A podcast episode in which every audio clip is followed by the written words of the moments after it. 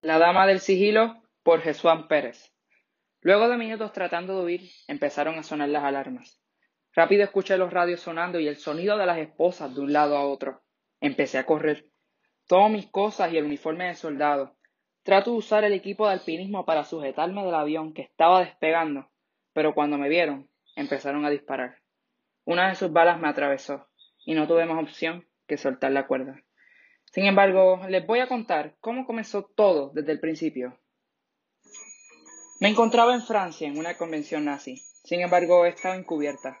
Estaba utilizando mi vestido rojo, mis tacones altos y con mi pequeña cartera con el mensaje. Se suponía que me encontraría con el de Servicio de Operaciones Especiales y estaba siguiendo las instrucciones que me dieron. Mientras tanto, cuando pensé que todo iba bien, vi unos hombres que me estaban mirando de una forma rara desde el segundo piso.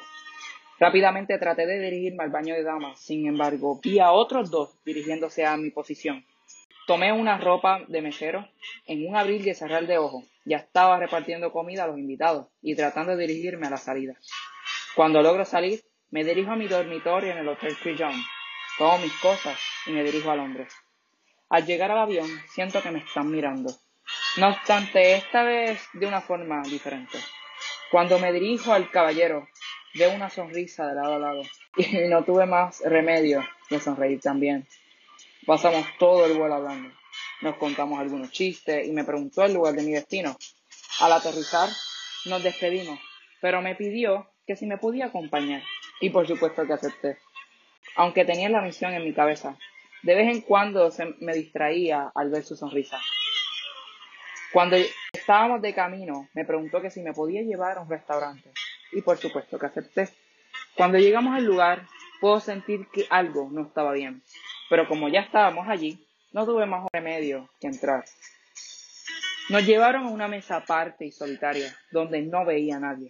Cuando estábamos a punto de comer, me puedo percatar que algo en su rostro cambió, por lo que me altero un poco y decido irme del restaurante. En ese preciso momento me tapa la cara con un paño, no puedo aguantar más y me desmayo. Al despertarme, no reconozco dónde me encuentro. Estaba atada en una habitación y escucho una muchedumbre de personas hablando. Cuando al fin alguien decide entrar, reconozco su rostro de inmediato. Sin embargo, no estaba solo. Al parecer, el sinvergüenza me había llevado hasta Gestapo, el enemigo número uno de la COE, y para completar, era un doble agente. Luego de días tratando de jugarme encuentra una oportunidad al ver el malestar de uno de los soldados que cuidaba mi celda. Cuando regresa de su descanso, empieza a hacer sonidos de náuseas, por lo que inmediatamente el oficial no pudo aguantar las ganas e ir al baño. Al no tener a nadie que me vigilara, saco un pedazo de alambre que obtuve en la sala de tortura.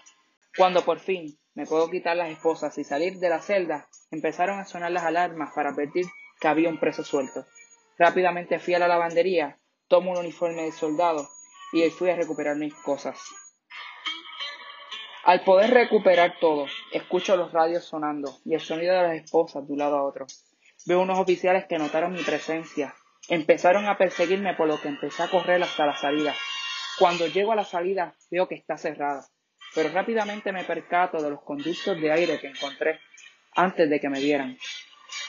Al llegar al final del conducto veo mi boleto de salida un avión militar que estaba a punto de despegar. Salí deprisa del conducto sin que nadie me viera.